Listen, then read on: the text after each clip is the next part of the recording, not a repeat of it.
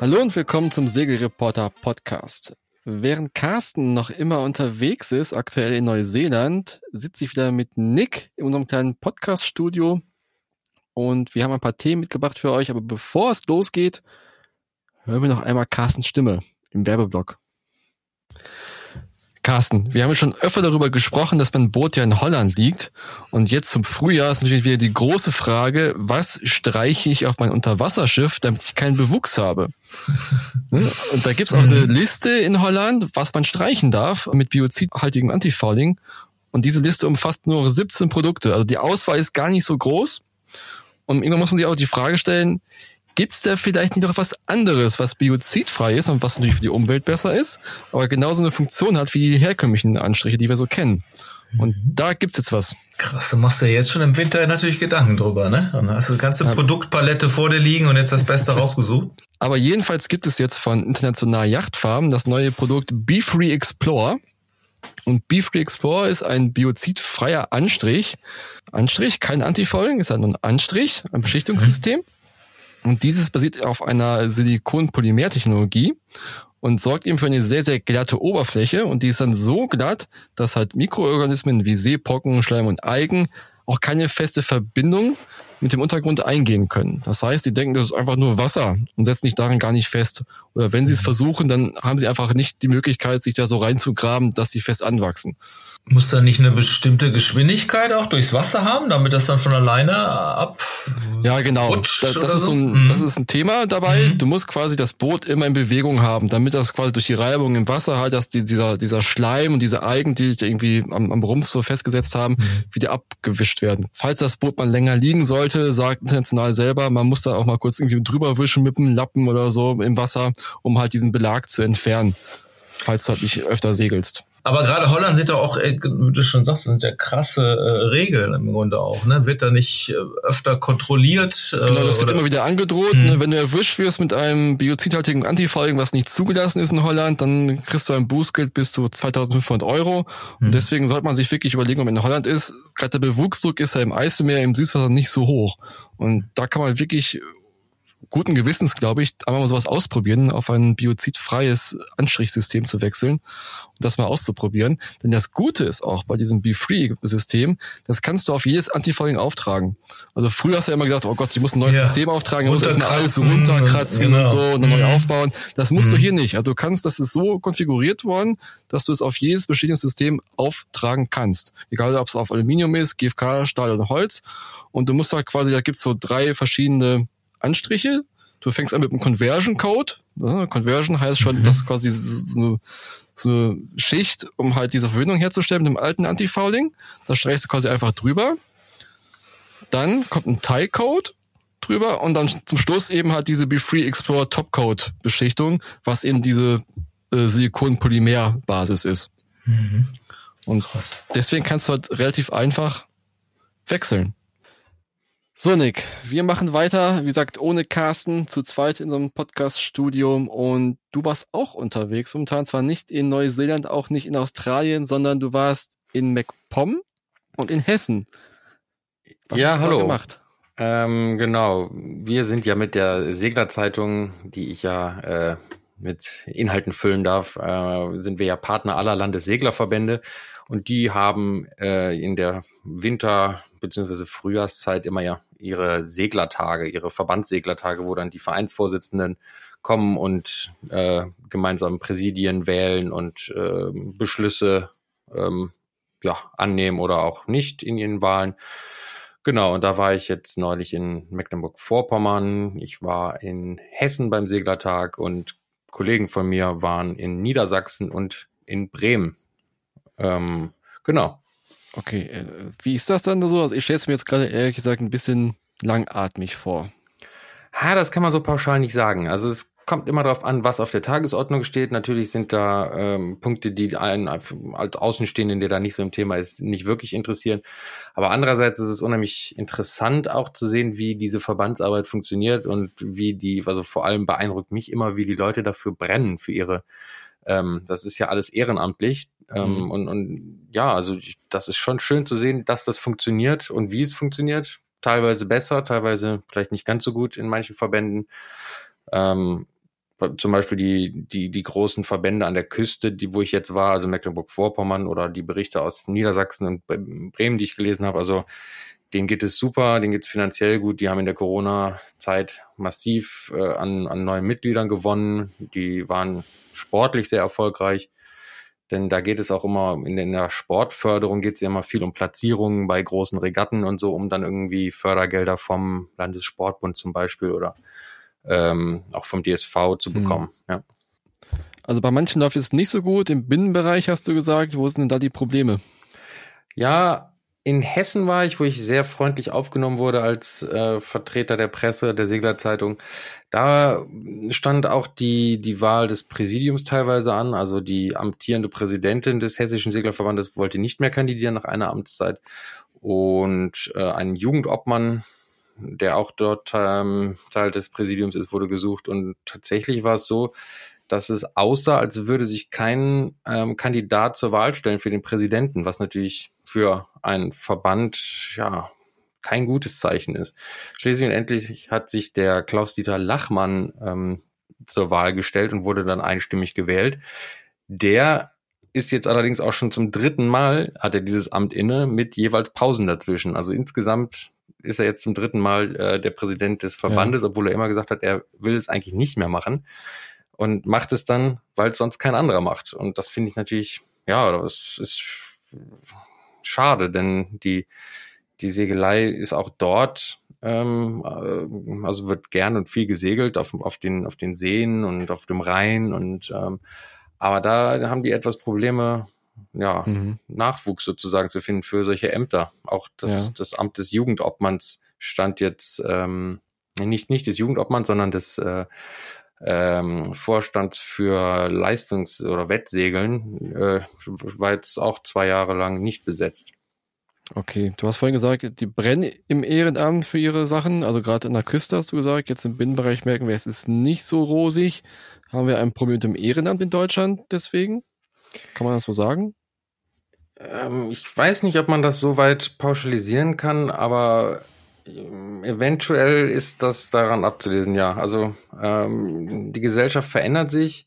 Wir haben letztes Mal in diesem Podcast ja auch über, über Regatten gesprochen, also mhm. die kleinen Regatten im Binnenland etc., wie sich das entwickelt und dass die mit Meldezahlen zu kämpfen haben. Ähm, also mit Mindestmeldezahlen und so. Ähm, ja, also die, das ist, erfordert natürlich viel Zeit und die Leute haben vielleicht nicht mehr Lust, sich so, so doll zu committen für für etwas Ehrenamtliches. Mhm. Beziehungsweise ich habe mich auch vor Ort unterhalten mit, äh, mit den Leuten vom Hessischen Seglerverband und die sagten mir auch, ja, also ähm, die jungen Leute haben dafür wenig Zeit und wenn du dann älter wirst, dann hast du Familie, dann hast du möglicherweise auch nicht Zeit, dich dann wirklich ähm, intensiv mit diesen Themen zu beschäftigen und dann bleibt es oftmals eben an den äh, ja, ich sag mal, Rentnern hängen, die ähm, ihre, ihre, ihre Arbeitskarriere beendet haben und dann wieder mhm. Zeit haben, sich um so etwas zu kümmern. Aber auch da wird es scheinbar weniger, denn ähm, ja, vielleicht will man dann auch lieber aufs Wasser und segeln gehen, als sich halt ähm, mit, mit der Verbandsarbeit zu belasten. Im Winter kann man ja nicht segeln gehen, da kann ja, man beim Verbandstag sprechen und kandidieren. Okay, dann verlassen wir mal die, die Binnenbereiche und die Küstenbereiche von Deutschland und springen in einen Küstenbereich zwar, und zwar nach Argentinien, nach Feuerland, ans Cap Horn. Ja, es verfolgt am Wochenende, die Ansteuerung an Cap Horn im Ocean Race? Ich habe es äh, ein bisschen verfolgt und ähm, vor allem Boris Herrmann habe ich gesehen im Video. Ähm, für, für jeden Segler ist es ja, glaube ich, schon wirklich ein, ein großes Erlebnis, da mal selber vorbeizusegeln. Ähm, ich nehme an, du warst noch nicht selber vor Ort, oder? Nee, ich, ich will es auch nicht. Also früher habe ich immer davon geträumt, mal auf Cap Horn zu segeln und so, so ein richtiger Segler zu sein, so ein alter Seebär. Aber ehrlich gesagt, nee, also ich will nicht mehr um Cap Horn segeln. Mhm. Das ist mir, also, nee. Bist du mal rumgefahren? Nee. Ähm, also ich, ich, ich habe auch darüber nachgedacht, ob das für mich als äh, Segel, ob das, ob, ob das was für die Bucketlist wäre, aber ich bin auch zu dem Schluss gekommen, dass ich mir das eigentlich gar nicht antun möchte. Mhm. Ähm, ich wäre fast mal mit dem Forschungsschiff Polarstern darum gefahren, aber äh, dann habe ich mir das Kreuzband gerissen und bin für diesen Bordeinsatz ausgefallen. Der kam dann erst später und da sind wir äh, nicht da okay. unterwegs gewesen. Dann hast du quasi noch eine Rechnung offen mit dem Cup. ja, wie ist das denn eigentlich, wenn man als Segler vorbeifährt? Darf man sich dann da auch in dieses legendäre Buch, ist es, glaube ich, eintragen? Was ja, da? Ich glaube schon, das steht ja nur für, nur für Segler sogar, oder? Das ja, ist halt die Frage, oder ist das, ist das nur für die alten Caponiers und das Buch ist sozusagen geschlossen? Oder wird das fortgeführt? Ich weiß gar nicht. Ich, ich glaube, die hatten auch Probleme mit dem Nachwuchs in diesem Verein. Also das können wir mal herausfinden, wie es genau ist und ob man sich noch eintragen kann in das Buch. Jedenfalls es war ja am, am Montag sind sie jetzt rumgesehen. Wir wollten jetzt erst am Sonntag das Caporn äh, achte außer Malizia und äh, Holzim PRB. Hat eigentlich ganz geklappt. Die sind ja wirklich im Sturm darauf zugeballert aufs Cup, mussten wirklich kämpfen. Rosalin Käuper am Bord von Malizia ist ja auch einmal aus der Koje katapultiert worden, hat eine dicke Platzwunde am Kopf, eine leichte Gehirnerschütterung und musste erstmal in der Koje bleiben danach auch. Und dann war ja so ein bisschen seltsam am Cup, denn es war kein Wind am Cup. Also die, die dümpelten ja, da mussten da quasi einen Weg durch Flauten suchen und, und sich da durchkämpfen irgendwie mit der guten Wettertaktik, um halt irgendwie in Fahrt zu bleiben. Und glücklicherweise hat es dann doch gepasst und Malizia ist das erste ums Cup gesegelt. Das heißt, die haben auch so einen, den Cape to Cape, die Cape to Cape Trophy gewonnen. Also mhm. die sind, waren die schnellsten vom Cup der guten Hoffnung bis zum Cap Horn. Und das in Anbetracht der Tatsache, dass sie ja vor drei Wochen noch daran gedacht haben, das Rennen aufzugeben, weil der Master kaputt gewesen ist und die dann auch repariert haben, fast zwei Tage lang, ist das schon eine erstaunliche Leistung, dass sie es doch noch geschafft haben, als erste das Cup zu runden. Mhm. Zwar nur eine halbe Stunde vor Holzim, also vor Kevin Escoffier, aber trotzdem in Führung liegend und ja, war ein schöner emotionaler Moment. Und wie es aber auch immer so ist, es ist natürlich immer dann, wenn man gerade irgendwie unterwegs ist oder keine Zeit hat, ich habe dann quasi noch auf Segelreporter schnell was online geladen, schnell hochgeladen, um darauf hinzuweisen. Ja, aber wie gesagt, ich war halt irgendwie unterwegs und konnte nicht viel, viel mehr machen, leider. Aber mhm. war natürlich trotzdem sehr emotional, auch die Videos, die sie gezeigt haben. Und die Frage war ja auch, wie nah segeln sie am Kap vorbei? Können sie es sehen oder segeln sie aus der Sichtweite vorbei? Und ähm, da fragt man sich ja mal, okay, Natürlich, man könnte jetzt aufs Cup zuhalten und halt für die Fotos und für die Medien so ein bisschen spektakulär daran vorbeisegeln. Oder du segelst halt so, dass du halt das Rennen gewinnst. Da war halt, es war nicht ganz klar, wie der beste Weg ist. Und ich habe natürlich gehofft, dass sie nah am Cup vorbeisegeln und haben sie auch gemacht. Aber ich glaube nicht nur wegen der Bilder, sondern wirklich, weil sie das Rennen gewinnen wollten. Da waren ja super geile Bilder, ne? Die Drohnenbilder wieder ja, absolut. Aber äh, ich glaube, historisch gesehen ist es auch eine Seltenheit, dass man da überhaupt was sehen kann, oder? Also ich höre immer nur von ja. allen, die da mal gesegelt sind, dass, dass es aufgrund der Wetterlage sowieso nicht zu sehen ist. Genau. Von daher war das ja ein großes Glück im Endeffekt. Boris meinte auch, das letzte Mal, dass er es gesehen hat, war 2014, dass er vorbei gesegelt ist und seitdem auch nicht mehr. Mhm. Also es wird nur ganz, ganz selten. Und sie haben ja auch Geschichte geschrieben, denn sie waren jetzt das erste deutsche Boot, das in Führung liegend bei einer großen Regatta als erste am Cup vorbeigesegelt sind. Und das letzte Mal war das 2001, nee, 20, 2001, ich sehe schon, ne? 2001, das war die Ilbruck, also ah. damals in große Fußstapfen getreten jetzt, die Malizia. Und da gibt's auch ein ganz geiles Bild von der Ilbruck, wie sie daran vorbeisegelt, mit, aus dem Heli aufgenommen damals noch. Und da war auch bestes Wetter. Also das war auch so ein Foto für die Geschichtsbücher damals. Ja, und jetzt ist die Malizia auch rum. Und jetzt beginnt natürlich der der Showdown im Atlantik Richtung Brasilien, Itajaí. Wann werden die erwartet? Die haben jetzt auch irgendwie knapp 1000 Meilen bis mehr als 1000 Meilen, äh, kämpfen aber auch mit dem Wetter. Die haben halt immer so, so Löcher drin, wo kein Wind ist und nur wenig Wind ist, und dann haben sie wieder ein bisschen mehr Wind. Das ist also so ein, ja, gute Frage. Ich kann es aktuell gar nicht sagen. Also im Prinzip, wenn es gut läuft, haben sie es in zwei Tagen geschafft, wenn es schlecht läuft, sind es auch vier Tage. Mhm. Ähm, ja, wird aber spannend und äh, ich meine, Malizia und Holzim segeln ziemlich gleich auf. Also Malizia hat einen Vorsprung von aktuell irgendwie 20 Meilen. Und ich glaube, es wird ein hartes Stück für Boris und die Crew, das zu verteidigen, ehrlich gesagt. Weil ich persönlich denke, dass äh, die Holzim PHB mit Kevin Escoffier einfach in diesen Bedingungen das bessere Allrounder-Schiff ist. Also die Malizia war ja wirklich für den Southern Ocean gemacht. Da hat sie auch gezeigt, dass sie das schnellste Schiff gewesen ist, definitiv. Und auch wirklich überragend segelte. Aber jetzt im Atlantik, bei den Bedingungen, die wir da vor Ort haben, ja, ich glaube, es wird wirklich hart. Also ich mhm. glaube eher, dass äh, Kevin Escoffier zur ersten Itajaí ist. Okay. Aber ich lasse mich natürlich auch gerne überraschen und äh, eines Besseren belehren. Was ist denn deine Erklärung für den großen, also den, ich nenne es mal den Split in dem Feld mit äh, fast ja, 300 hat, Meilen Abstand? Ja, waren sogar schon fast 400 Meilen. Also die hatten auch äh, Schäden. Also Biotherm hatte ja einen Schaden. Die sind Patenthalsen gefahren im Southern Ocean, kurz vor Cap Horn. Und da hat's den, ähm, den Treffer wieder zerschossen, den sie ja schon repariert haben in, am Cup. Die mussten ja wieder reinsegeln damals. Und bei Eleven's Hour hatten die auch ein bisschen mit äh, Problemen zu kämpfen. Und das Problem war auch dann, als Malizia und PRB rum sind, die hat ja noch ein bisschen Wind und dann hinten war überhaupt kein Wind mehr. Die sind da wirklich nur mit sechs Knoten da, dahin gedümpelt Richtung Cup. Und das äh, konnten die erst jetzt langsam wieder aufholen. Also die holen ja jetzt wieder relativ stark auf, segeln jetzt mit 20 Knoten Speed und haben halt wieder die Lücke so ein bisschen mehr geschlossen. Ich weiß gar nicht, wie der Abstand jetzt gerade ist, ehrlich gesagt. Ich kann mal nachgucken. Mm, 17 Meilen. Ach so, nee, nee Entschuldigung, ich habe mich verguckt, äh, weiß ich gar nicht. Nee, also es sind genau 289 Meilen zu 11th Hour und Biotherm sind 344 Meilen. Also die kommen jetzt wieder so ein bisschen mehr auf. Der Abstand war schon mal ein bisschen größer. Aber gut, ich, ich glaube trotzdem, dass äh, Malizia und Holcim PHB trotzdem als Erste in die Tasche hier sind und dass äh, die beiden anderen nicht mehr drankommen. Mhm. Ja. Die Frage ist ja auch, ähm, ob äh, unsere Freunde von Guyot äh, vor ihnen da sind. Aber ich glaube schon, die sind, die haben noch ein paar Meilen noch. Die müssten eigentlich morgen, denke ich, ankommen. Ich frage mich auch, ob die, wie lange haben die dann Pause in Itajaí? Die Wann geht's weiter? Äh, also ich frage mich, ob äh, Gio jetzt den Vorteil hat, ein ausgeruhtes, weitgehend ausgeruhtes Team zu haben. Ich sehe gerade, sie starten am 23. April, also haben dann, wenn es gut läuft, fast ja drei Wochen ungefähr, die sie dann da irgendwie mal ein bisschen chillen können. Naja gut, dann glaub, haben sie eigentlich glaub, alle Chillen werden sie auch nicht, aber das, äh, ja. Caipirinha am, am äh, wie heißt es, Playa? Nee, am Strand auf jeden Fall. genau. Ja, genau. Deswegen äh, fiebern wir so ein bisschen mit. Wir haben jetzt auch den Tracker bei Segelpotter eingebunden. Also könnt ihr quasi jetzt direkt auf der Seite verfolgen, wo sich die Leute befinden. Die Seglerinnen und Segler im Ocean Race. Und wir drücken natürlich trotzdem die Daumen, dass Malizia und Boris Herrmann trotzdem als Erste ins Ziel einlaufen werden.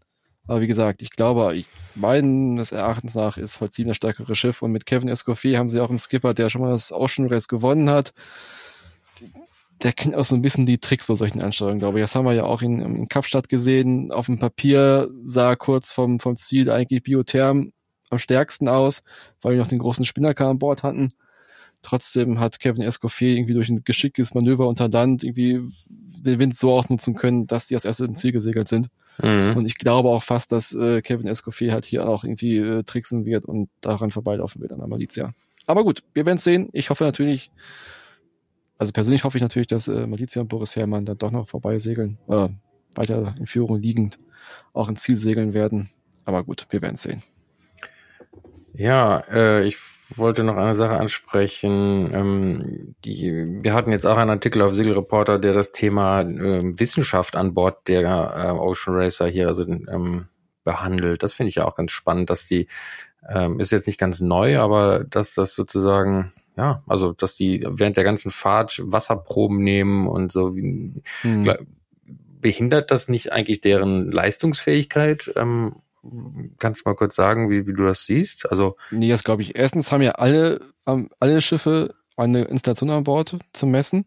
Das heißt, das gleicht sich alles wieder aus. Also gewichtsmäßig ist es kein Nachteil. Und zum anderen ist gut, es wird halt Wasser immer reingepumpt ins Boot, aber im Prinzip, du hast ja nichts Außenstehendes, was das irgendwie bremsen könnte oder so. Ich glaube nicht, dass es jetzt wirklich die Boote so stark ausbremst, dass sie jetzt einen Nachteil haben werden. Aber die müssen doch auch irgendwelche, irgendwelche Filter reinigen und Proben nehmen. Ja gut, das machen sie ja auch. Sie haben auch ganz die Bojen dieser äh, Bordwerfen, diese Driftbojen, das ist natürlich auch erstmal Gewicht, aber alle haben halt die gleiche Anzahl an Bord oder sind halt so aufgedacht, dass es sich ausgleicht. Von daher ist es mhm. halt nicht so, dass es jetzt irgendwie ein Nachteil ist und eigentlich ist es halt für uns oder für die, für die Menschheit ein Vorteil, weil man nicht mal an Proben rankommt, wo Schiffe eigentlich nicht so oft hinfahren. Ne? Ja. Das ist halt der große Vorteil daran. Boris hatte das doch auch schon auf der letzten Vendée, oder? Genau. Ja, Boris hat das auf seinen Booten seit 2018 schon. Also seitdem sammelt er regelmäßig Daten. Aber genau, selbst, selbst Boris war ja nur während der Vendée im Südmeer. Davor war ja alles nur Atlantik eigentlich. Das, Im Prinzip die ganze Imoca Serie, Saison ist ja eigentlich wirklich nur komplett Atlantik. Ausnahme ist dann wirklich jetzt Ocean Race oder Ausnahme ist dann die Vendée Globe. Alles andere ist ja nur im Atlantik mhm. dort statt. Und deswegen ist es auch so wichtig, dass man diese Messdaten mal sammeln kann, weil selbst andere Schiffe sind ja auch nicht so oft dort. Vor allem nicht so weit unten. In welcher Frachter fährt ein Kaporn vorbei? ja, 2005 war ich, äh, nee, 2006 war ich äh, im Südpolarmeer mit der Polarstern, allerdings ein paar tausend Meilen weiter östlich, südlich von äh, Kapstadt äh, in der Antarktis. Da haben wir auch regelmäßig Proben genommen, aber natürlich, ja. An einem Ausmaße. Ja, an einem Ausmaße, wobei, weiß ich gar nicht, also äh, die, die Boote, die Segler nehmen wahrscheinlich insgesamt wesentlich mehr Proben auf der ganzen Zeit, weil wir waren zwei Monate unterwegs und jedes mhm. Gerät, was ins Wasser gelassen wurde, irgendwelche, ähm, irgendwelche Netze oder was auch immer, da waren dann überall noch kleinere Geräte dran, die dann ähnliche ähm, Dinge mhm. gemessen haben, wie Salzgehalt und Druck und Temperatur und Sauerstoffgehalt und sowas. Ja, ja ihr wart dann im, im Weddellmeer da unten, oder? Genau. Ja. Was für Proben habt ihr da genommen? Ähm, also die Hauptaufgabe dieser Expedition war es, das, ähm, das Wachstum bzw. das Leben des Krill zu erforschen. Weil damals war nicht so ganz klar, was macht der Krill eigentlich im antarktischen Winter. Also mhm. im, im, in, in, der, in der warmen Zeit ist das ja die absolute Nahrungsgrundlage für, für die Wale. Ähm, Krill sind ja diese Kleinstkrabben, äh, die wiederum sich von Plankton und sowas ernähren und Algen. Und ja, man, man, die Wissenschaft war sich gar nicht so sicher, wie, wie überlebt der Krill überhaupt diese, diese, den, ja, den antarktischen Winter. Und ähm, wir haben mit, mit Netzen äh, aus der Tiefsee versucht, Krill zu fangen. Beziehungsweise nicht nur versucht, haben es auch geschafft, haben aber auch unterm Eis mhm. ähm, mit so Forschungsgeräten unterm Eis sozusagen entlang gekratzt und da Proben genommen und die wissenschaftliche Erkenntnis war dann für die Forscher überraschend, dass der Grill da wunderbar äh, lebt und sich ernährt und dass unter dem Eis Algen wachsen und dass der Grill die abnagt sozusagen. Mhm. Ja, war ganz spannend, fand ich. Ja. Genau, was jetzt ein großes Thema ist beim Ocean Race bei den Proben, ist ja auch Mikroplastikbelastung im Meer. Mhm. Da war ja die große, der, auch so ein kleiner Schock, dass wirklich am Point Nemo, also der Point Nemo ist ja der entlegenste Punkt der Erde, mitten im, im Pazifik, wo drumherum eigentlich nichts ist und der Punkt, der am weitesten von Land entfernt ist auf der ganzen Welt. Also wer dort segelt, ist wirklich so weit weg vom Schuss, das ist unglaublich. Und selbst da haben sie im Wasser jetzt äh, Proben genommen, Wasserproben genommen und selbst dort war eben Mikroplastik vorhanden. War es damals auch schon Thema bei euch an Bord, auch bei den Proben, oder war es damals ja noch nicht so richtig ak äh, aktuell? Äh, also ich war ja äh, nicht als Wissenschaftler, sondern als Seemann an Bord. Ähm, trotzdem kriegt man da dann relativ viel mit, weil man eng mit den Wissenschaftlern arbeitet. Mhm. Aber also ich hab, kann mich nicht erinnern, dass das jemals da Thema war. Ich weiß nicht, das war okay. 2006. War Mikroplastik da schon so in den Köpfen der Menschen? Ähm, ich glaube noch nicht. Das kam erst, erst dann. Ich glaube auch. Also es war, war wirklich, ähm, also was, was in, in dieser Ozeanforschung ständig gemessen wird, überall ist wirklich äh, Druck, Salzgehalt, Temperatur und, und sowas wie Sauerstoffgehalt und jetzt ähm, CO2 und sowas. Also die, mhm. die Zusammensetzung und Schichtung des Meeres, wo, wo du dann eben an, anhand von Salzgehalten und so dann verschiedene Schichten messen kannst und ähm, die, die sich so übereinander schichten und wo dann die Strömungen in der, in der Tiefsee verlaufen oder in höheren Regionen. Ja. Mhm. Und wie unterscheidet sich das Leben an Bord von dem auf dem Forschungsschiff im, in der Antarktis und dem segelnden Forschungsschiff im Southern Ocean? Also ich würde mal sagen, äh, um den Faktor tausendmal komfortabler an Bord eines Forschungsschiffs. Äh, wir hatten, also die Polarstern ist ja das, ja, lass mich nicht lügen, aber ich glaube das größte deutsche Forschungsschiff. Mhm. Dort gibt es eine Bar, eine richtige mit mhm. gezapftem Bier. Dort uh. äh, gibt es eine Sauna, da gibt es einen Sportraum, da gibt es sogar einen Pool, ähm, der äh, in, in, also ich war nicht einmal in diesem Pool, der wurde äh, allerdings von den Wissenschaftlern gerne genutzt, um dort dann auch so, so, so, so kleine äh, ROVs und sowas zu testen. Wir hatten ein paar mhm. Forschungstaucher an Bord, die haben dann da auch ihre Ausrüstung ausprobiert. Ähm, ein, es gibt einen Fitnessraum. Ja, also das Leben da an Bord ist schon sehr komfortabel. Die Unterbringung damals in der Kabine, in der, in der Kammer, war vielleicht ähnlich, aber naja, wer ist vielleicht übertrieben, aber mit Doppelstockbett und äh, auf engen Raum zu zweit. Ja, ja. gut. Vielleicht kann man trotzdem ein bisschen voneinander lernen. Vielleicht haben wir beim nächsten Mal auch irgendwie auf dem Emokka auch eine Bierzapfanlage oder eine kleine ja. Mini-Sauna oder so. Warum nicht? Schön.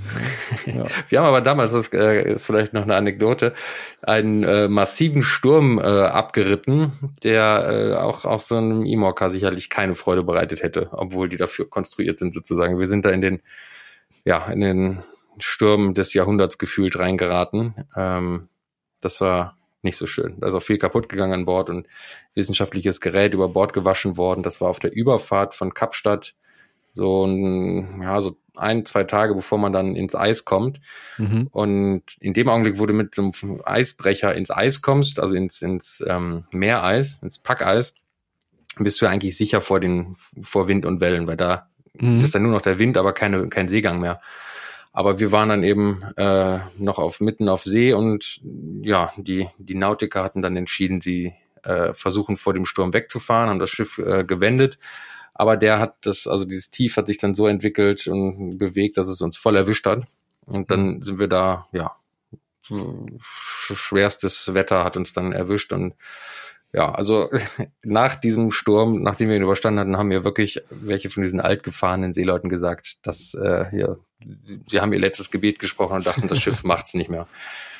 Du so, warst ganz unbedarft da drin, hast gesagt, ach ja, mein Stürmchen hier und. Ja, ich dachte, das ist ziemlich doll äh, und fliegt alles durch die Gegend und so, aber ähm, ja, das wird schon ja. klappen. Das Schiff ist, äh, zu dem Zeitpunkt war es ja schon über 20 Jahre alt. Das äh, wird hier nicht der erste Sturm sein. Mhm. Stellte sich raus, das war der schlimmste Sturm, den die Polarstern je äh, durchgemacht hat. ja, na, Glück gehabt, dass du nicht äh, verschollen bist auf der Expedition. Ja, das wäre nicht so schön geworden, ja. glaube ich. Es gibt ja auch eine Parallele zwischen die Mockers und der Polarstern. Ich meine, ihr hattet einen Heli an Bord und Boris hat eine Drohne an Bord. Also ja, es ist eine kleine Parallele. ja, das stimmt. Ich durfte auch mal Heli mitfliegen. ja, echt? Mhm. Was Eis? Der äh, Helikopter, ich weiß nicht, wie es heutzutage ist. Ähm, damals, vielleicht machen die das heute auch mit Drohnen, aber damals war es so, dass der Heli jeden Tag ähm, gestartet ist und Eiserkundung gemacht hat, um zu gucken, wo sind Risse im Packeis, um durch die man dann durchfährt, um Kraftstoff zu sparen. Also das Schiff ja. versucht möglichst diese Risse zu finden und sich dadurch zu bewegen, okay. um nicht äh, halt maximal die ganze Zeit das Eis brechen zu müssen, was natürlich sehr aufwendig, also zeitaufwendig und äh, Kraftstoff ähm, ja. intensiv ist. Ja. Okay, gut. Dann springen wir mal ganz kurz wieder zum Ocean Race. Wir haben ja schon gesagt, dass das äh, Boot von Kevin Escoffier wahrscheinlich die besseren Chancen hat, die Etappe zu gewinnen als die Malizia, weil das bessere Allround-Boot ist und es stammt ja aus der Feder von Guillaume Verdier. Über den haben wir auch schon mal einen Podcast gemacht. Wir haben auch ein Porträt auf Segelreporter. Es gibt noch ein anderes Boot von WDI, das momentan sehr, sehr heiß diskutiert wird und das ist die XRPivia, von denen manche sagen, es ist wohl aktuell die ausgereifteste und schnellste Imokka, die noch segelt. Sie ist aus der letzten Imokka-Generation für die Vendée 2021 gebaut worden, segelt da, damals auf den äh, zweiten Platz beziehungsweise war das erste Schiff im Ziel, aber aufgrund der Zeitgutschrift von Yannick Besterwen wurde sie quasi von dem ersten Jahr verdrängt. Jedenfalls dieses Schiff, wir erinnern uns, war auch jetzt nochmal Podcast-Thema bei uns, sollte ja eigentlich Clarice Cremer bekommen. Sponsor Bank Populär. Es gab auch schon eine symbolische Pinnenübergabe im Dezember, als Charlie Darlin die Pinne an Clarice übergeben hat. Und dann im Februar gab es die große Nachricht äh, von Bank Populär, sie beenden das Sponsoring mit Clarice und suchen einen neuen Skipper, neue Skipperin für das Boot. Das gab natürlich einen Aufschrei. Das hast du auch mitbekommen, Nick, dass quasi äh, viele Segler, auch Clarice selber gesagt hat, sie hat das Boot nicht bekommen, weil sie im November 2020 Mutter geworden ist. Und deswegen wurde sie quasi aus dem Sponsoring wieder rausgenommen, weil sie in Augen von Bank Populär die Qualifikation nicht mehr schaffen könnte. Also sie brauchten eine sichere Bank und wollten nicht das Risiko eingehen, mit der Mutter Clarice ein Vendée-Projekt zu bestreiten. Mhm. So, das kochte ja ziemlich hoch. Es gab auch, auch, hier und da irgendwie auch kritische Stimmen an Clarice, dass es sie sich auch falsch verhalten hätte und so. Darauf wollen wir jetzt nicht so viel eingehen. Aber dann kam letzte Woche eine Knallermeldung. Erinnerst du dich? The boss is back. Ja, äh, ich wollte schon gerade Feierabend machen ähm, und scroll nochmal ganz kurz so die äh, sozialen Medien durch, um zu gucken, ob ich irgendwas verpasst hätte oder so den Tag über. Und dann fiel mir so eine Meldung ins Auge von Alex Thompson Racing und der Kanal war eigentlich schon, ja, nicht tot, aber er war ja sehr, sehr runtergefahren. Und da stand nur drin, ganz klein, also so, wie so ein wie so eine Bekanntmachung aus dem, aus dem Handelsregistereintrag oder sowas, nur dass Alex Thompson äh, Racing die Mokka von Bank Populär gekauft hätte oder kaufen würde. Und da musst du erstmal überlegen, okay, welche Mokka ist das? Bank Populär. Und dann fiel der Groschen irgendwann relativ schnell auch, okay, jetzt, das muss, es kann nur die Ex-Apivia sein. Und das heißt natürlich irgendwas. Ne? Alex Hobson hatte sich ja zurückgezogen 2021, äh, hat noch das Fastnet mitgesegelt nach der Vendée, die abbrechen musste. Beim Fastnet war er auch nicht so äh, auf den vorderen Plätzen unterwegs. Ich weiß gar nicht mehr, was er geworden ist, aber war nicht so toll. Und er gab dann bekannt, dass er erstmal aufhören würde. Also keine nächste Vendée-Kampagne in Angriff nehmen würde, dann wirklich mal eine Auszeit nehmen möchte, mit der Familie unterwegs sein, ist auch nach Jersey umgezogen, auf die Kanalinsel, wo er herstammt, mit Frau und Kindern, um halt ein bisschen ruhiger zu machen und Zeit mit seinen Kindern und der Frau zu verbringen. Und hat zwar gesagt, er will halt eventuell einen jungen Skipper unterstützen aus, aus England für die nächste Vendée eine Kampagne aufbauen. Da kam aber nie was. Ja, und jetzt kam mal diese komische Nachricht, dass er die äh, Apivia gekauft hätte. Und da haben natürlich alle gefragt, so, segelt er jetzt doch wieder mit? Mhm. Oder hat er doch einen anderen Skipper, der mit äh, Boot kriegen könnte? So. Was, was war dein Gedanke zuerst? Ich äh, habe tatsächlich gedacht, dass er vielleicht ähm, sich das anders überlegt hat und eine Kampagne mhm. selber startet. Ich glaube, es haben viele gedacht. Er hatte auch vorher nochmal, also ein paar Wochen vorher gab es einen großen Podcast im Interview mit äh, Shirley Robertson, wo er meinte, ja, wenn, dann erst wieder 2028. Trotzdem hat man immer so gedacht, okay, es gibt ja auch ein Problem aktuell. Und es gibt halt eine Qualifikationsreihe, die die Skipper erfüllen müssen, um teilzunehmen. Diese Qualifikationsreihe wurde auf die Beine gestellt von der Vendée, äh, von der Vendée Globe Organisation, damit es eben nicht so viel Ausfälle, damit die Leute, die wirklich teilnehmen, auch wirklich ihre Boote beherrschen und dann wirklich gut segeln. Angehende Teilnehmer müssen halt im Vorfeld bestimmte Qualifikationsregatten absolvieren. Wir können das mal ganz kurz mal aufdröseln, was das eigentlich heißt. Ja. Also, wenn du jetzt sagst, ich möchte an der Vendée teilnehmen, jetzt, ich habe jetzt irgendwie äh, ein paar Millionen Euro geerbt, äh, ich kaufe mir jetzt ein Schiff und ich möchte jetzt an der Vendée teilnehmen, Nick. Da musst du erstmal folgende Sachen erfüllen du musst am Start von mindestens zwei Rennen sein. Ein Rennen in 2022, das schaffst du schon gar nicht mehr, oder ein Rennen in 2023. Dann musst du noch ein Rennen in 2024 an einen Start gehen. Eins von diesen beiden Rennen musst du auf jeden Fall beenden. Mhm, also eins kannst du auch äh, am Start sein, dann aufgeben, aber du musst eins beenden auf jeden Fall. Und aktuell sind es noch drei Rennen, die offen sind. Das ist die Transat Jacques Vabre 2023, das Transat CIC in 2024 und die New York One Day auch in 2024. Das heißt, theoretisch, wenn du jetzt einsteigen würdest mit einer neuen, mit einer Emoca, könntest du immer noch die Qualifikation schaffen. Theoretisch. Mhm. Ich weiß nicht, ob du das planst, aber jetzt weißt du schon, was du ungefähr machen müsstest. Ja, das wäre sicherlich eine der ersten Sachen, die ich plane, wenn ich ein paar Millionen erbe. Da hast du mich genau richtig eingeschätzt. Ja, wusste ich's doch. Genau. Das müssen auch alle Skipper machen, die jetzt halt noch jetzt auf den Weg gehen wollen für eine Vendée-Teilnahme 2024. So. Das Problem ist aber, die Startplätze sind begrenzt. Es dürfen nur 40 Boote bei der Vendée 2024 an den Start gehen. Also 40 Boote. Mhm. So. Jetzt kann es aber sein, dass viel mehr Skipper oder Skipperinnen diese Qualifikation schaffen. Das heißt, die beenden halt zwei von diesen Regatten oder eine und haben zwei in Angriff genommen, sag mal so. Sie schaffen diese Qualifikation. Jetzt hast du aber halt eine Liste mit Skipperinnen und Skippern, wo mehr als 40 Menschen draufstehen. Das heißt, es muss irgendwie noch eine andere Auswahl geben, noch ein anderes Auswahlkriterium. Und das sind gesammelte Meilen. Hm.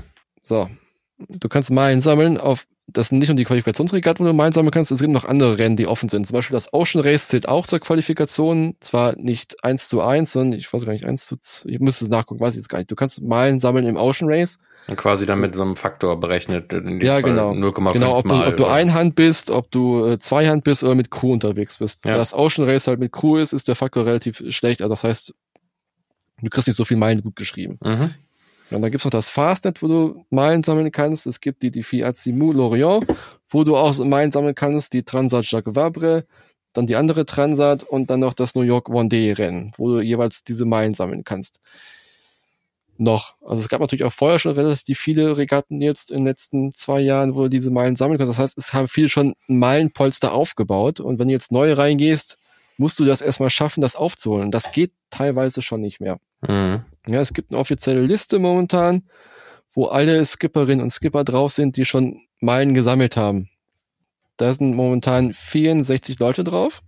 Durch diese Teilnahme, äh, das, da werden nicht alle eine Meldung abgeben für, für die Vendée, definitiv nicht. Also sind auch Leute drauf, die jetzt quasi als Mitseglerinnen ähm, beim Ocean Race gesegelt sind. Da ist äh, Sani Beuke zum Beispiel auch mit drin auf einmal. Philipp Kasüske ist auch mit auf der Liste drauf, weil die Meilen gesammelt hat im Ocean Race.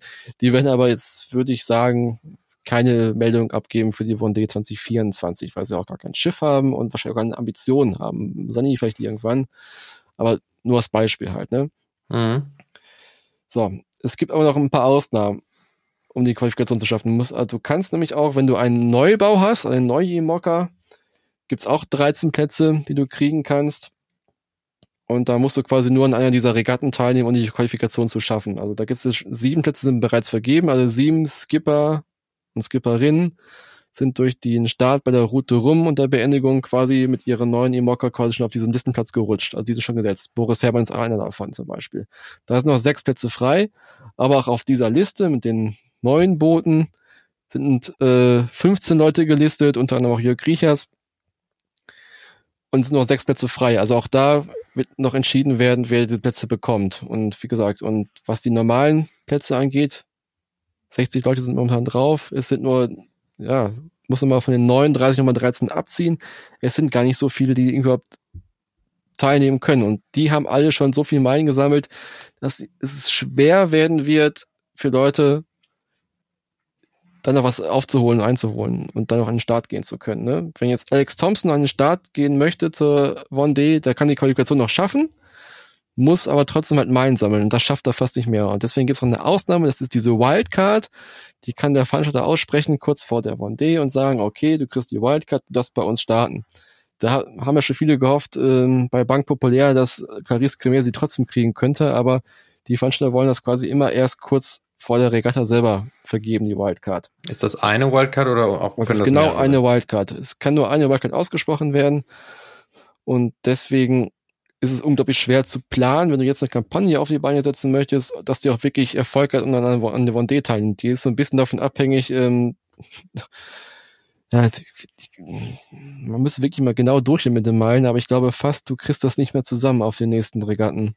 Also es wird ganz, ganz knapp. Es hängt auch ein bisschen davon ab, wer auf der Liste, der draufsteht und die Meilen gesammelt hat, auch wirklich melden wird. Ne? Da sind auch Leute drauf wie Nicolas Lunden, der jetzt aktuell bei der Milizia mitsegelt. Der hatte ja auch ähm, schon Meilen gesammelt im Vorfeld zu The Ocean Race. Der wird wahrscheinlich kein Boot bekommen aktuell. Aber werden wir alles sehen.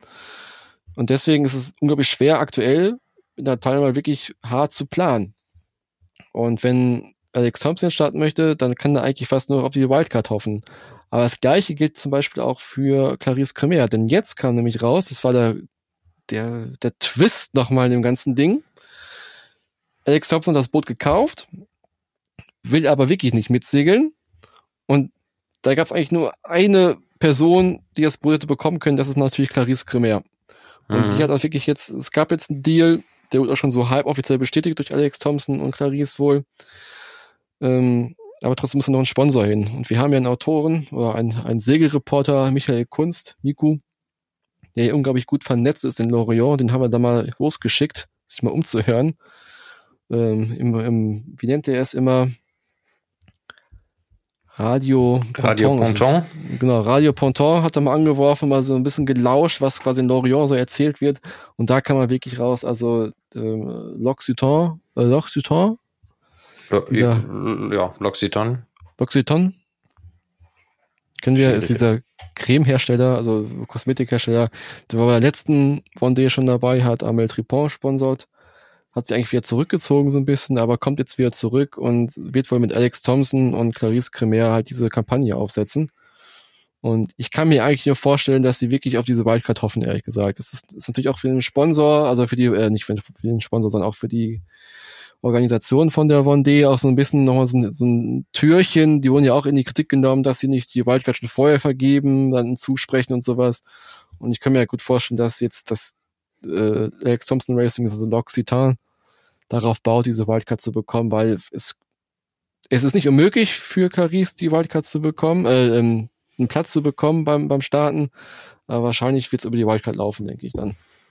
Ja, aber also ich meine, die Wildcard ist natürlich äh, auch für den Veranstalter interessant, an jemanden zu geben, der auch entsprechend äh, medienwirksam ist, oder? Also ja, genau, das war das war auch das Ding. Also im Prinzip, wenn Alex gesagt hätte, er macht es, dann wäre es eigentlich, ich würde auch sagen, eine ziemlich sichere Bank gewesen, weil er ja unglaublich viel PR auf sich bündeln kann. Und er, er ist auch im Meister darin, mit den Medien zu spielen und mhm. er hat ja auch dieses ähm, Hochseesegeln, diese Imokka-Segeln wirklich in die Breite gebracht. Ich glaube, ohne Alex Thompson gäbe es jetzt auch nicht so diese Begeisterung für Boris Herrmann. Das glaube ich auch. Also außerhalb ja. Frankreichs wahrscheinlich ja, nicht. Wahrscheinlich nicht. Und Alex war auch der erste, der wirklich das nach außen getragen hat. Jetzt auch wirklich vermarktet und sich selber so ein bisschen dargestellt, wie er so ein Ding segelt. Davor war es ja immer so ein bisschen, die Franzosen waren ja lieber unter sich, ne? Die haben halt noch ein Geheimnis daraus gemacht, wie sie an Bord leben oder wie sie segeln und so. Da gab es halt nicht viel nach außen. Da gab es halt mal einen, einen Positionsreport oder sowas, äh, ein paar Zeilen. Aber Alex Thompson war wirklich der Erste, der es wirklich so medial aufbereitet, dass wirklich man mitfiebern konnte. Zusätzlich auch eben durch die Unterstützung Hugo Boss natürlich ein wahnsinniges äh, Gesamtpaket mit diesem Look und diesem Auftreten und in dem äh, Must Walk, Kilo Walk im Hugo Boss Anzug. Das waren ja ganz neue Bilder, die man da so gesehen ja, hat. Ne? Ja, ja. Und das ging halt in die Breite und das hat wirklich dazu beigetragen, dass auch auch mehr Sponsoren dazu gekommen sind, ne? sich dazu beteiligen, auch für andere Seglerinnen und Segler. Genau, also deswegen, wenn Alexander sagt, er segelt, ich glaube, er hätte ziemlich sicher eine, die Wildcard dann bekommen, weil er einfach unglaublich charismatisch ist und eben mit den Medien spielen kann. Und Clarice könnte jetzt wirklich noch bekommen, falls sie die nicht genug Meilen sammeln sollte und die Plätze eingeschränkt sind beim, beim, bei der Vendée, dann wird sie wahrscheinlich die Wildcard bekommen, einfach äh, weil sie es bekommen muss dann, ehrlich gesagt. Das wäre wirklich peinlich, wenn der, wenn die Vendée dann wirklich sagt, nee, Jetzt segelst du nicht mit. Aber ich finde, das spricht auch wirklich für die, ähm, wie weit die Vendée jetzt schon bei uns hier auch in Deutschland angekommen ist, dass so ein Thema, was ja so, ja, so urfranzösisch ist da mit dem Sponsor und so und, der, und ihr, dass das hier bei uns so ein großes Thema wurde, finde ich, ist eigentlich ein gutes Zeichen. Ja, ist in vieler Hinsicht ein gutes Zeichen. Also für den Segelsport erstmal, dass es, dass er doch packend ist, auch ein bisschen breiter packend ist. Und natürlich auch für die Frauen, die daran teilnehmen wollen, davon träumen und sowas, natürlich auch ein gutes Zeichen gewesen, dass das dann doch äh, Diskussion war auf jeden Fall. Ich meine, das ging ja auch in, in Frankreich ging es in, in, ganz hohe Kreise. Das war ja sogar, dass die Sportministerin sich eingeschaltet hatte und sowas. Also, das ist schon ein gutes Zeichen, dass vor allem ist es ein gutes Zeichen, dass trotz des Rauswurfs bei Bank Populär jemand sich gefunden hat und sofort gesagt hat, ich springe da rein in die Bresche und ich bereite dir den Weg zur Vendée vor, unterstütze dich dabei, obwohl ich gar nicht sicher sagen kann, dass du es wirklich schaffst. Und das ist ja auch ein gutes Zeichen, ehrlich gesagt. Du meinst jetzt Alex Thompson? Genau. Na gut, da würde jetzt natürlich äh, die Solidarität ja. eines, eines Franzosen fehlen, aber. Ja, das stimmt. Ja, aber ähm, witzigerweise, ich habe ein bisschen nachgeforscht. Ich habe ein ähm, Clarice hatte im Februar ein Bild von sich und dem Baby gepostet, äh, im Februar oder im Januar, jedenfalls bevor sie diesen Rauswurf gegeben hat, hat sie ein Bild gepostet mit dem Baby, wie sie irgendwie ein paar Übungen macht. Und dann kam diese Rauswurfgeschichte bei Bank Populär und dann kam unter dieses Bild ein Kommentar von Alex Thompson, wie beschissen der es gefunden hat, dass sie rausgeworfen worden ist. Mhm. Vor, vor, ungefähr sieben Wochen. Und ich glaube, da war schon eigentlich so der, ähm, da, da fing er schon an, glaube ich, mit dem ganzen äh, rum, Rumgeeiere und dass Alex Thompson das Ding kaufen möchte für sie. ja, ja, werden wir sehen, wo es hinführt. Ob er der, der, der Ritter wird, der ihr da den, die Vendée-Teilnahme ermöglicht. Ja, werden wir mal sehen. Ja. Aber wird spannend. Also die nächsten man muss halt sagen, es sind noch zwei Jahre hin bis zur Vendée und das ist schon so ein, ein, ein, eine Bühne bereitet worden ist, ist schon sehr, sehr geil, ehrlich gesagt. Also es kann nur gut werden, glaube ich. Ja, ich bin auch gespannt. Gut. Uh, dann äh, würde ich sagen, wir verlassen jetzt mal die äh, Vendée-Bühne und die Ocean Race-Bühne und widmen uns einer anderen Bühne, nämlich der äh, fünf schönsten Segeljachten, die wir aus der Reporter vorgestellt hatten. Dazu muss gesagt werden, wir hatten eine Yacht wirklich ausgeschlossen. Also wir haben halt irgendwie äh, Yachten zusammengesucht und äh, wenn man an Segelyachten denkt, dann denkt man immer zuerst an welche? An, an hässliche Segeljachten denkt, oder was? Ja, genau. Wie heißt sie denn jetzt eigentlich? Ist es Segeljacht A oder? Das ist Wiki, sie ist Wiki Segeljacht Black A. Pearl oder nee? Nee, äh, nee, nee, das ist eine andere. Nee, nicht Black Pearl, aber die hat die nicht zwei Namen irgendwie? Segeljacht A? Nein. White Pearl war, glaube ich, der, das war der, ähm, der Name, als in der Werft war, in Kiel. Irgendwie so. Da gab es ja. doch, die tauchte mal bei uns auch mit einem anderen Namen auf. Aber ja, Segeljacht ja, genau. ist natürlich, äh, es ist ein Hingucker, kann man sagen. Es ist ein Hingucker. Wir haben gesagt, nee, das nehmen wir nicht. Die ist einfach so hässlich. Es ist ja auch kein Segelboot mehr so richtig. Ähm. Deswegen haben wir gesagt, wir machen mal wirklich andere Boote, andere Yachten, super Yachten aus dem Bereich, die wirklich auch was fürs Auge sind. Und da haben wir eine Liste zusammengestellt und ja, ich finde es eigentlich äh, fürs Auge wirklich ganz schön. Wie siehst du das? Ich bin zwiegespalten. Jetzt hast du gesagt, die Superjachten, ja, okay, das ist eine, äh, ein Zusatz, den habe, ähm, dann würde ich da mitgehen, weil ich hatte so überlegt und die, die, die Dachzeile ist die fünf schönsten Segeljachten der letzten 20 Jahre. Und da dachte ich, ja, der Bootsbau oder der Yachtbau, der muss doch noch schönere Sachen herge, äh, hergestellt haben. Also da sind schon gute Sachen dabei, auch teilweise recht klassisch. Ähm, aber ja, die sind mir fast alle ein bisschen zu monströs, um sie dann noch schön zu finden. Ja, sind ja wirklich super monströs, muss man mal so sagen. Also ist auch schon äh, exorbitant groß auch, muss man auch mal so sagen. Ähm, klar, es gibt natürlich auch unter, jetzt hier die auf Mallorca letztes Jahr äh, versenkt worden ist, die, die Eleonore E oder wie sie hieß, die war ja auch wunderschön, die habe ich mal in Antigua gesehen.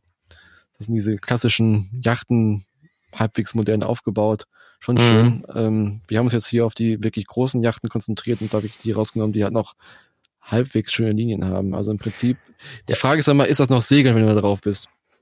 Ja, ich glaube, in dem Augenblick, wo du da nur unter Segelkraft dich fortbewegst, ist das Segeln. Also, und die segeln ja, glaube ich, ziemlich gut und ziemlich schnell. Ne? Länge läuft. Ähm, die, wenn man da Videos sieht, das ist, also beeindruckt finde ich es schon. Mhm. Ich würde in der Überschrift auch dahin gehen zu sagen, die fünf beeindruckendsten Segeljachten. ähm, weil Schönheit liegt natürlich, äh, ist ja sehr subjektiv, aber ähm, beeindruckend sicherlich ja. auch, aber beeindruckend ist für mich eben noch mehr und das ist wirklich diese, auch die Technik, die dahinter steckt, wenn man diese Masten sieht und dann haben die ja diese, teilweise diese Rahn und so, das, das ist. Dynarik, ja genau, es sind zwei Boote beide mit, mit Dynarik, das sind auch die einzigen beiden Boote, die jemals mit Dynarik gebaut worden sind. Wahnsinn. Obwohl das Konzept ja schon uralt ist, ne? das ist ja schon irgendwie aus den 50ern also bei einem Hamburger Ingenieur erfunden worden aber wohl nie gebaut. Ich frage mich bis heute, wie das funktioniert, dass das da, also was für Kräfte da in den Mastfüßen wirken müssen, wenn da, also an, an, an, an ja. Hebelkräften und so. Das ist ja. Die sind ja auch unverstärkt, ne? Da ist ja nichts dran. Ja, eben. Ja. Das ist wirklich krass. Ja. Aber sollen wir wirklich gut damit segeln, ne? Das soll wirklich gut funktionieren, aber es ist halt aufwendig und teuer. Mhm. Ja. Welche von den, ähm, von den fünf vorgeschlagenen hier würdest du dir kaufen, wenn du jetzt ein paar, paar hundert Millionen geerbt hättest? also ich habe mal die, die Maltese Falcon, habe ich mal in der Karibik gesehen vor ein paar Jahren. Äh, das war ein sehr beeindruckender Anblick, ehrlich gesagt. Also wie die dann vorbeigezogen ist, die lag ja ganz so ruhig dann im Wasser mit den vollen Segeln, ist sie wirklich dann so an dir vorbeigezogen. Das war schon sehr, sehr auch majestätisch irgendwie. Deswegen habe ich so ein, also so einen leichten Faible für, für, für dieses Schiff, mhm. was das angeht, weil das das hat damals so reingehauen, aber dieser Anblick damals, das war unglaublich. Also das kann ich, kann man gar nicht so richtig beschreiben, wie, wie man sich dabei fühlt, wenn so ein elegantes Schiff an einem riesengroß vorbeizieht. Ähm, was ich jetzt aber auch schön finde an der Liste ist zum Beispiel die, ähm, die vermeintliche Jeff Bezos gehörende Koro, heißt sie, glaube ich. Mhm. Die finde ich ja eigentlich ganz schön. Die hat diesen Clipperbug, dieses Kanu-Hack, ein halbwegs solides Rig irgendwie noch da drauf, was auch ein bisschen klassisch aussieht, so diese klassischen Aufbauten, wie sie halt so vor 100 Jahren so gang und gäbe waren. Ja, ich finde auch, die hat so ein bisschen was von so einer, von so einer Staatsjacht. Ja, irgendwie. genau. Sieht so ein bisschen aus wie die alten Staatsjachten, ja. Ja, finde ich auch. So, für mich, ich finde die Aquarius ähm, hat irgendwie auch schöne Linien. Die ist, glaube ich, auch die kleinste hier in dem Feld in dem Fall. Und quasi, ja, ein bisschen schlichter vielleicht, nicht ganz so monströs. Ich glaube trotzdem, es wäre kein Schiff für mich einfach so. Also selbst wenn ich jetzt irgendwie die, die Kohle hätte und sowas, das wäre einfach dann, nee, das wäre, da würde ich dann doch eher Richtung Weg in der anderen Yachtgattung gehen. Also kleiner auf jeden Fall und da, wo ich auch selber ein bisschen noch an, anfassen darf. also, ne? Wo ich selber mal steuern und eine Leine durchholen kann. Ja, gut. Es ist halt, ja, wie du sagst, eine andere Klasse. Also ein Boot, was ja. man nicht mehr selber segeln kann, ist natürlich, ja, das ist was anderes. Das bestellst du irgendwo hin mit deiner Crew und dann gehst du da halt drauf segeln, ne? Ja. Warst du bei einer an Bord? Ähm, nee, also nicht in dem Kaliber. Ähm, ich war mal auf einer ganz tollen Yacht. Das war die äh, Alicia, die letzte bei Abeking und Rasmussen gebaute Segelyacht. Mhm. Ähm, wie lang war die? Ich glaube 30 Meter, also auch schon ein ganz schönes Ding, aber im Vergleich zu denen hier ja eher noch überschaubar. Aber das war auch also wirklich, das war auch, auch so im Jahr circa mh, hm, 2002 so rum. Mhm. Ähm, da war ich bei der Taufe damals. Ähm, die hat sich der Jost Stollmann damals bauen lassen und ist dann mit seiner fünfköpfigen, beziehungsweise mit seinen fünf Kindern und seiner Frau damit auf Weltumsegelung gegangen. Und ja, das war für mich damals klar. Da war ich äh, noch ein, ein Jollensegler, ähm, der, also es war die absolute, absolut krass, da drauf zu sein und das zu sehen und äh, auf, an Bord rumgeführt zu werden und das alles, also in dem, im 2000, ja, so ungefähr 2002 und mhm. diese Technik da drin und diese, dieser Platz und so. Ich hatte da zu der Zeit, klar, war ich Opti-Segler und sowas und mit, den, mit der Familie mal geschartert und so und dann auf sowas zu sein, das war echt gigantisch. Das ich, ja. ja. ja. Ich frage mich mal, wie auch unter Deck so aussehen. Also man hatte mal so ein paar Bilder hier und da, aber hat nie so richtig so Detailbilder irgendwie. Das würde mich schon mal in, in, interessieren. Also jetzt, äh, ich, ich war ja auf der Boot Düsseldorf jetzt auch mal in diesen Superjachthallen unterwegs, also jetzt nicht, in, wo die Schiffe ausgestellt sind, sondern wo die, die Zulieferer sind, die halt irgendwie Sachen dafür herstellen und sowas. Das ist auch schon auch eine andere Welt irgendwie schon sehr, sehr edel alles, was sie da auch so auf Messen aufbauen. Ja, also es ist wirklich sehr edel, aber es muss nicht unbedingt äh, den Geschmack treffen, finde nee, ich. Nee, nee. Ähm, ich war auf der, auf der Boot, war ich auch auf der, da, ähm, äh, Sunseeker. Nee, mhm. Sunseeker? Doch, die bauen ja auch solche Rieseneimer. Und ich glaube, die, die größte, das größte Boot der Messe, wie lang war die? 50 Meter oder so? Naja, ich weiß jetzt gar nicht mehr, ich will nichts Falsches sagen. Aber auf jeden Fall ein Riesenteil. Und ich fand die wahnsinnig hochwertig in, aber überhaupt nicht nach meinem Geschmack. Also halt immer dann viel mit Marmor und, mhm. und, und, so. Ich finde, das sind dann Materialien. Gut, es ist Motorboot, das ist sowieso nochmal, oder Motorjacht, da tobt man sich bestimmt nochmal anders aus, aber ich finde, äh, ja, da, also da gibt es schönere Schiffe. Letzten Sommer war ich auf der, ähm, du wirst es noch wissen, ähm, auf der Y-Yard. Wie lang war die denn nochmal? 120 Fuß, ne? Mhm die, die fand ich auch toll. Also die war ähm, aus, aus meiner Sicht sehr, sehr schön äh, ja. von innen gestaltet. Der Eigner hatte da hauptsächlich so dunkel, dunkle Hölzer verwendet mit ähm, schönen Akzenten und, und mhm. sehr schlicht und skandinavisches Design. Ja, das fand ich auch von eine, weil, also ist ja so ein bisschen wie eine, wie eine kleine Superjacht, diese Y-Yachts. Ja. ja. Ja, ich glaube auch, wenn ich mir ein Schiff in diesem Kaliber kaufen würde oder irgendwie was Geld hätte, sowas zu kaufen, ja, äh, dann würde ich mir am liebsten daraus so eine Art Expeditionsjacht doch zusammenbasteln lassen. Weißt du, dass du irgendwie auch dann auch ein bisschen Forschung betreiben kannst oder Schätze suchen kannst. Ja, im, also, im, im, im Super-Yacht-Motorboot-Bereich, da ist das ja gefühlt so ein Trend, ne? dass äh, sehr reiche Leute sich sehr aufwendige Expeditionsjachten bauen lassen. Genau, äh, Thema hatten wir gerade erst, haben wir darüber gesprochen von Tal, das war der, die ähm, Yacht von dem Microsoft-Gründer. Stimmt, Paul ja. Allen. Mhm. Die ist ja auch Expeditionsjacht gewesen, die sucht ja auch nach Schiffswracks, ne? Die hat ja auch ähm, vor ein paar Jahren im Pazifik, glaube ich, so ein Wrack aus dem Zweiten Weltkrieg entdeckt. Mhm. Nach lange gesucht worden ist. Ja. Ja, ich habe neulich bei eBay Kleinanzeigen auch gesehen, da wurde für zweieinhalb Millionen so ein Offshore, so ein alter Offshore-Versorger für, für Bohrinseln etc. wurde verkauft. Da habe ich auch gedacht, das wäre eigentlich auch eine schöne, schöne Privatjacht. ja, also ich brauche schon, ich, ich brauche einen Mast, glaube ich, drauf und ein Segel. Sonst ist es vielleicht mal die, kurz schön, aber auf Dauer. Ja, die haben ein sehr großes Arbeitsdeck, da kannst du dann locker noch deine, weiß ich nicht, zwölf Meter, äh, was auch immer du für ein Boot haben willst, äh, draufstellen. ja. äh, Uh, da gab es vor ein paar Jahren, uh, das ist auch schon ein bisschen her. Ähm, da haben die so ein, was war es denn für ein Schiff umgebaut? So eine Luxusjacht. So ein Art Trockendockschiff irgendwie. Ne? Das kannst du dann ablassen. Und da kannst du mit einem anderen Boot da reinfahren. Da kannst du das, das große Boot wieder hochheben lassen. Also wie so ein Schiff mit, mit Trockendock da drin. Mhm, cool. Wurde in der Türkei gebaut, ja. Auch ganz ich habe auch mal ähm, da war ich mit meinem Vater äh, auf der Ostsee segeln und dann haben wir in Rostock im, im Fischereihafen, im Marienehe, da lag die Grand Bleu. Das war auch ein oder die, was heißt war, die gibt's glaube ich immer noch, ein sehr großes Motorboot. Ich hatte das damals mal gegoogelt, äh, das ist auch schon etliche Jahre her, da war das auch so in den, weiß ich nicht, Top 20 der größten Motorjachten, gehörte auch irgendeinem russischen Oligarchen. Und der hatte äh, an Bord, an, an Backbord ein 10 Meter Motorboot an Deck stehen und an Steuerbord so eine 10, 12 Meter Segelyacht. also aufgeregt mit Mast und allem und äh, halt entsprechend bereit vom Kran ins Wasser gehoben zu werden. Da dachte ich, okay, das ist dekadent, das ist auch, auch irgendwie geil. Dann hast du als Spielzeug ein, ein Fahrtensegel, eine Fahrten Hightech Fahrtensegelyacht äh, noch als Spielzeug an Deck stehen, wie so ein Beiboot. Ja, das ist wirklich ein bisschen dekadent, auch schon ein bisschen geil, das stimmt wohl. Ja.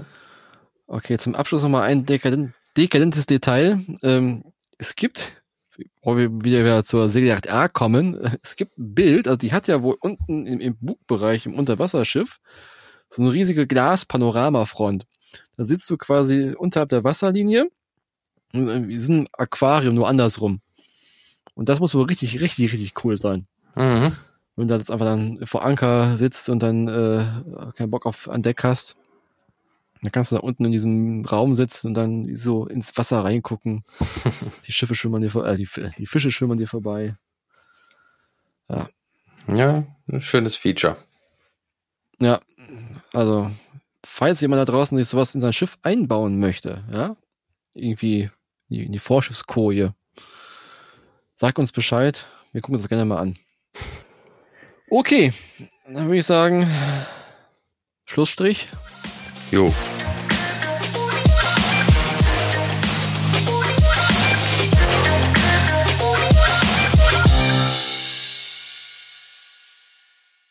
Das war der Segelreporter Podcast, produziert von der Ebner Media Group Booting Unit. In der Redaktion Philin Lehmann, Carsten Kemmling und Kai Köckeritz, Schnitt Björn Jonas. Ich muss noch so Gesangsübungen machen vorher. Stimmenlockerung. Lalalala.